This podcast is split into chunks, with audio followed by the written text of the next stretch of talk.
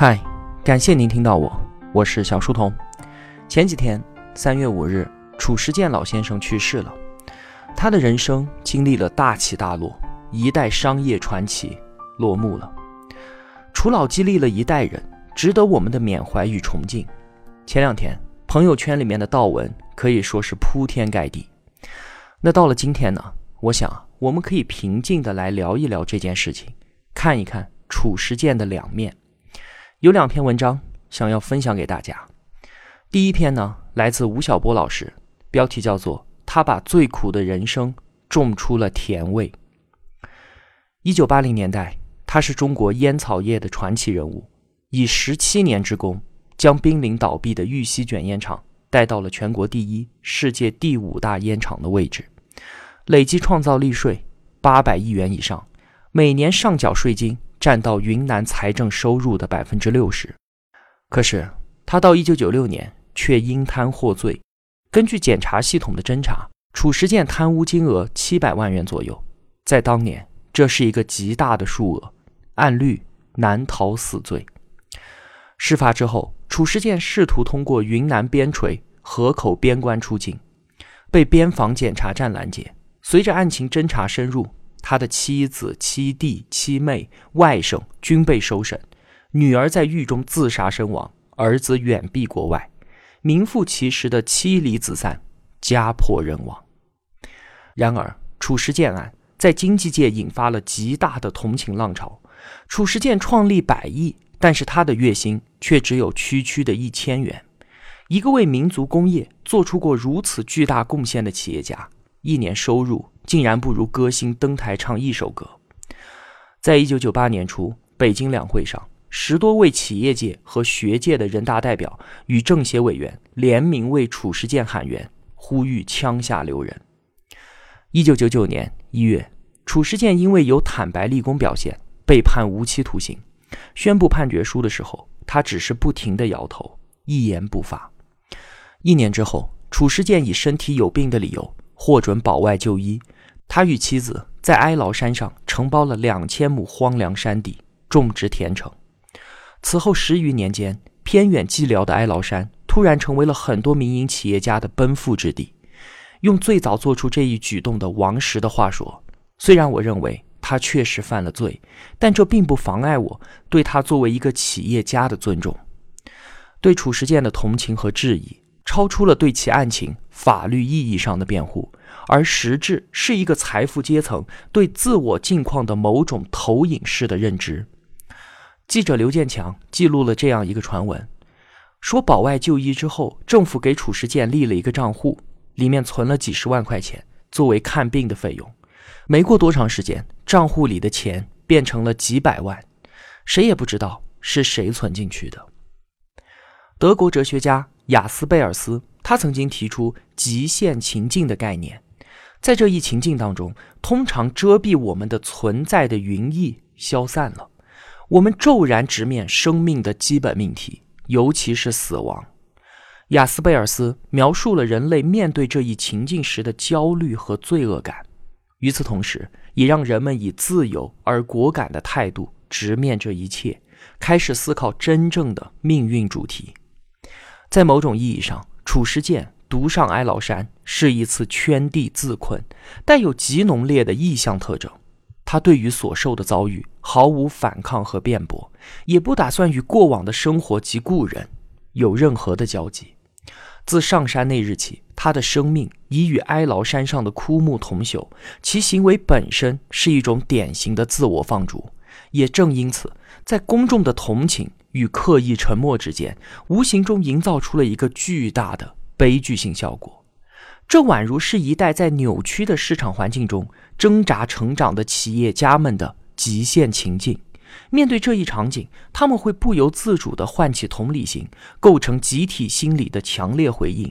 人人的心中都好像有一座云缠雾绕的哀牢山。褚时健重新回到大众面前是二零一二年，以十分戏剧性的方式。过去的十年里，他一直在种田城。二零零三年，刚刚登完云南哈巴雪山的王石顺道去看望褚时健，在哀牢山的一个小山沟里面，他看见七十多岁的老人蹲在路边，和一个铺设水管的工人讨价还价。工人开价八十，老人还价六十。站在一块荒地前，王石指着一尺多高的果苗，问褚时健：“什么时候能挂上果？”褚老回答说：“五六年之后吧。”王石在自己的书中写道：“他那时已经快七十五岁了。你想象一下，一个年近七十五岁的老人，戴着一个大墨镜，穿着破圆领衫，兴致勃勃地跟我谈论橙子挂果是什么情景。虽然他的境况不佳，但他作为企业家的胸怀呼之欲出。我当时就想，如果我遇到他那样的挫折，到了他那个年纪，我会想什么呢？我知道，我一定不会像他。”那样的勇敢。到了二零零八年，褚时健的橙子结果了，他起名叫云冠，但当地人却顺口管他们叫褚橙。二零一二年，褚橙的产量达到一万吨，销售突然变成了一个新的难题。十月，本来生活电商网站找到了褚时健，希望包销二十吨褚橙。褚时健从不上网，但他下意识的觉得可以试一试。二零一二年十一月五日，褚橙上线，五分钟就让本来生活网的服务器直接宕机了。三天内二十吨售罄，网站紧急加货，十天内卖掉了两百吨。没有人会料到，移动互联网时代的人格化产品会由一位囚困于哀牢山的八十五岁的老人来引爆。人生总有起落，精神终可传承。这是网站的几个年轻人。为褚橙想出来的推广词，几个简单的汉字里浸透了这个时代的所有曲折与顽强。这些年，每逢褚橙新鲜面世，我都会上网默默的订两箱，一是感奋于八旬老人的创业励志，再则是品味一下哀牢山的甘甜与苦涩。我在杭州跟褚老的公子褚一斌有多次的交流，目睹了褚橙公司在产业上的拓进。四十年中国企业史，从本质上而言，就是一部关于人的精神史。每一个企业家的故事背后，都起伏着无数个体生命的悲心交集。褚时健人生曲折，每一步似乎都身不由己。高峰处的风光自带凛冽，低谷时的悲凉却也有微光。他走上哀牢山的那一刻，已无意向世人证明什么。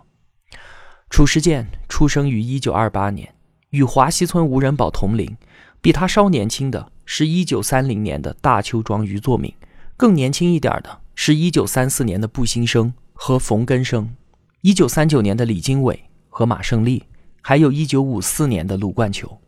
这些起于草莽贫寒，却以各自的气魄和勇气改变了自己命运的人们，在今日都已化作星辰。一个能够让平凡人发光的时代，大抵就算是一个好时代了。人生真的不如一只橙子，难得圆满，苦甜莫辨。做挽联一副，送褚时健。这一生大起大落，五十岁称王，七十岁入狱，八十岁重成，九十一岁终走了。那岁月有甜有苦，高峰处有风。低谷时有光，激流敌残躯，哀牢山上看风景。这是与您分享的第一篇文章。另外一篇文章呢，来自公众号“平原公子”，作者申鹏。这篇文章迅速就突破了十万加的阅读，到今天已经有接近四万人点赞。它的标题叫做“是谁在神话处世界？”假如啊。只是，假如有一个中国共产党员，一个国企领导，在上个世纪九十年代私分了三百多万美元的公款，个人贪污上千万，建立了十二亿元的账外小金库，而且以权谋私，一个批条就能够让身边的人获利千百万。他的女儿依仗他的势力接受索要了三千六百多万人民币，这样一个人，你们会怎么看呢？这个人曾经被判无期徒刑。剥夺政治权利终身，然而入狱后被减刑，三年后就保外就医，出狱后还能继续创业。王石登门拜访，柳传志为他背书，朋友一出手就借给他千万资金，包下了上千亩山地。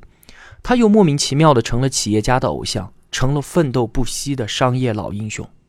从烟草大王变为中国成王。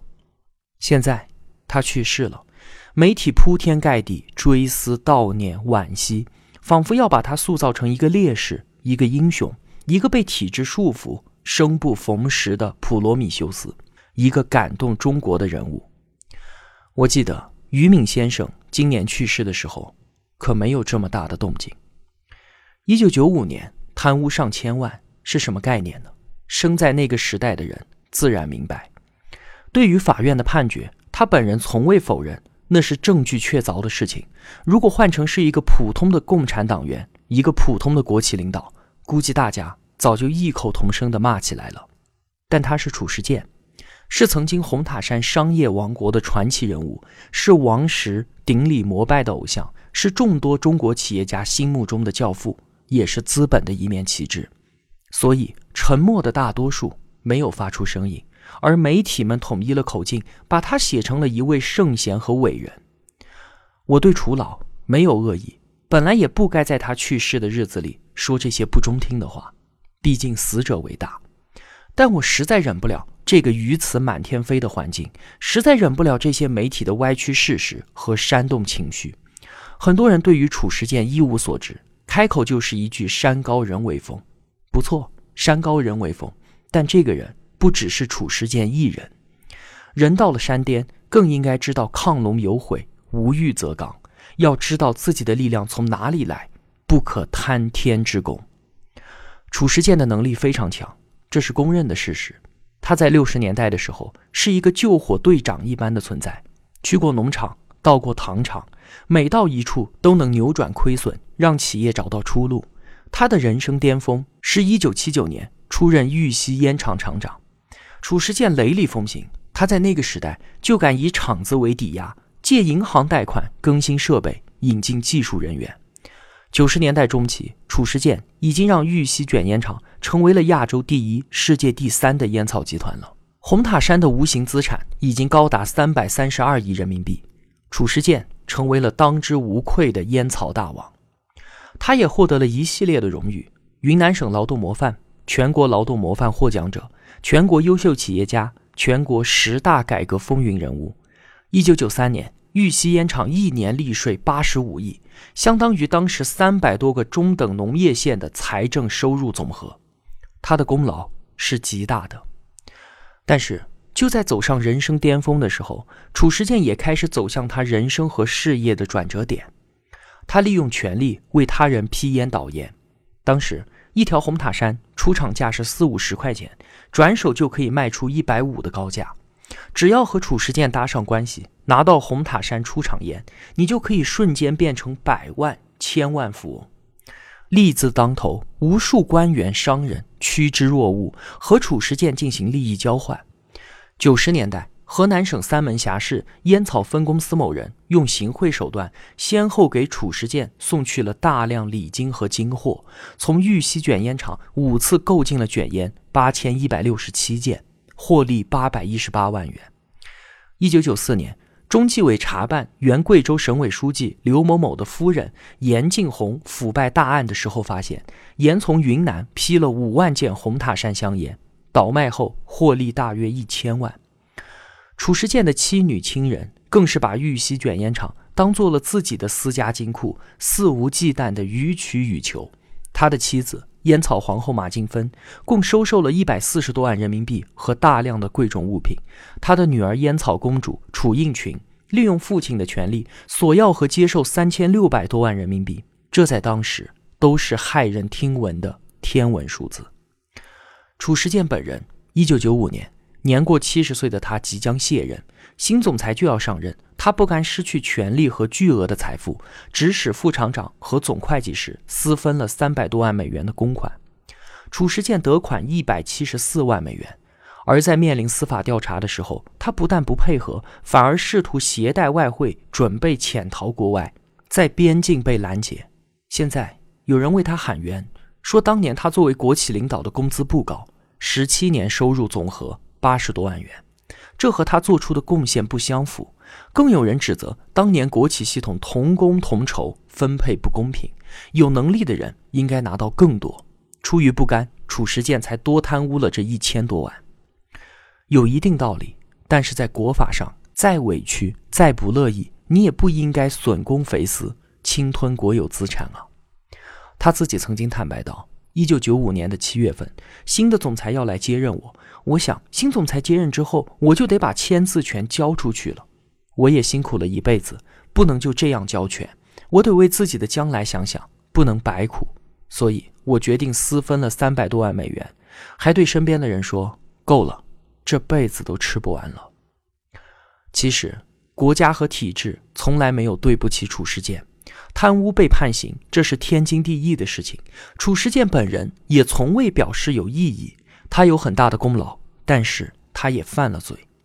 当时中纪委的领导拍板：功不抵过，过不掩功，这是非常客观的。当时贵州的一位省级领导贪污数额不到处的三分之一，直接被判了死刑，立即执行。而褚时健只坐了三年牢就保外就医了，这已经是格外宽大处理了。二零一二年的时候，褚时健出狱后筹了一千多万，在哀牢山包下两千四百亩土地种橙子的新闻火了。王石去拜访他，柳传志为他站台，各大媒体都在夸他八十多岁高龄还在创业，崇拜他一生奋斗不休的精神。但诸位可以想一想，如果一个八十多岁的普通老人，有这个能力弄到一千多万，能够包下两千四百亩土地吗？种的橙子会有销路吗？资本和媒体包装出了一个老英雄，重写了一个老骥伏枥、志在千里的故事。真相是什么？真相是有人告诉褚时健，这些钱是我们借给你的，你随便玩，花光了也没关系。还有人告诉他，你尽管种，我尽管收，所以他根本不用担心没人投资他。他也不用担心橙子卖不出去。二零零八年，褚橙上市的时候，遇到全国性的橘橙滞销，有人把橙子买来当做工会福利法，公开卖价是市场价的三倍。如此这般，他不成功，谁能成功呢？褚时健是一个了不起的枭雄，他一生机关算尽，为自己编织了一张庞大的关系网，但并没有能够保护好自己和家人。他的女儿入狱后自杀这件事情让他痛悔不已，但是在他出狱之后，到了商业至上的年代，他当年织的那张关系网余音尚在，所以在众多媒体和营销号的笔下，他几乎成了一个生不逢时的英雄和圣人。我钦佩褚时健的能力，我钦佩一个能力出众、手腕灵活的国企领导。我更钦佩一个艰苦奋斗、脚踏实地、带领企业工人和当地人民致富的企业家。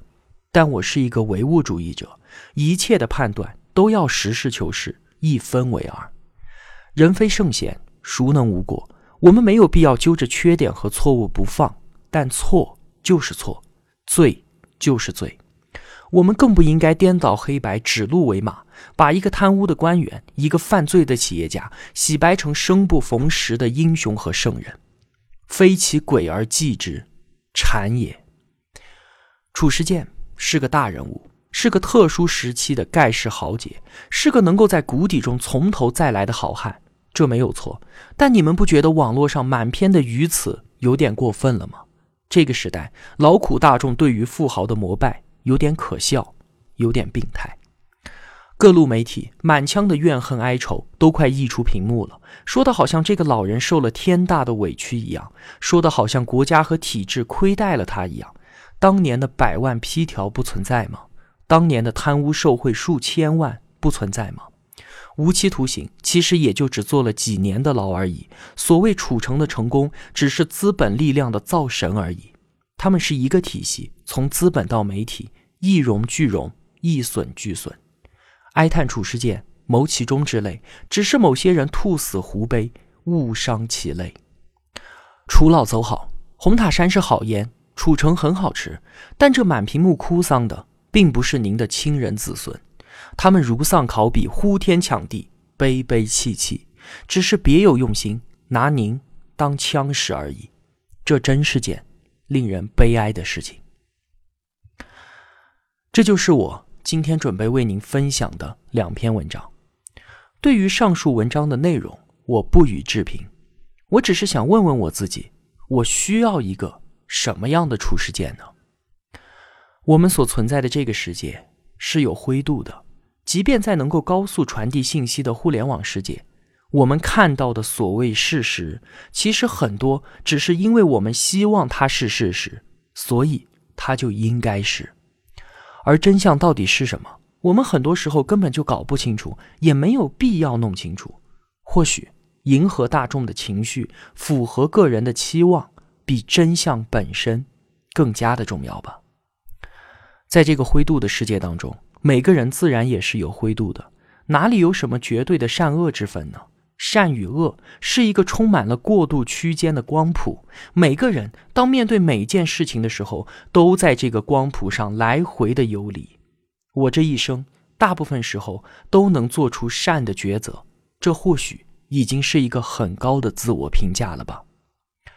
我需要的并不是上个世纪九十年代一个贪污官员。被绳之以法的故事，甚至不需要一个个体碰撞在时代巨轮上粉身碎骨的故事，但是我却真的需要一个从高峰跌落谷底，又从谷底弹起重返峰顶的故事。人生如此的艰难，在生活中我们要经历那么多的磨难和悲痛。每当我不停的抱怨、想要放弃的时候，都会唤起记忆里一个人生模板，它叫做褚时健。我自己经受的挫折所造成的落差，与楚老相比，当然是自惭形秽的。我便可以从他身上借得一点点反脆弱的力量，这点力量就可以让我坚持的更久一点，也走得更远一些。对于我这样一个普通人来说，这就已然足够了。我需要的就是这样的一个处世剑。楚老，一路走好。